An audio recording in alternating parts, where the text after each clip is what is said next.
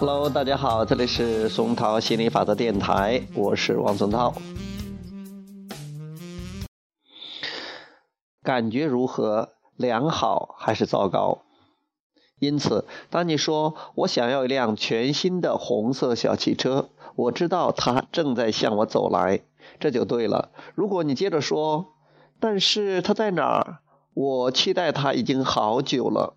我相信亚伯拉罕，但是我想要的事物没有出现。那么你并没有关注所想要的事物，你现在关注的是事物的缺失，并且在心力法则的作用下，你正在面对所关注事物的缺失。只要你积极关注任何想要的事物，你就能吸引任何想要的事物。如果你关注想要事物的缺失状态，你将吸引更多的缺失。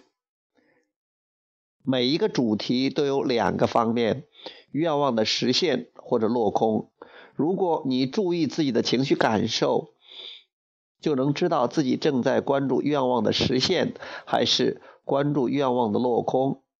因为当你想起渴望的事物时，你会感觉良好；而当你想起愿望的落空时，你会感觉糟糕。当你说“我想要变得有钱，让我的生活更加自由”，那么你正在吸引财富。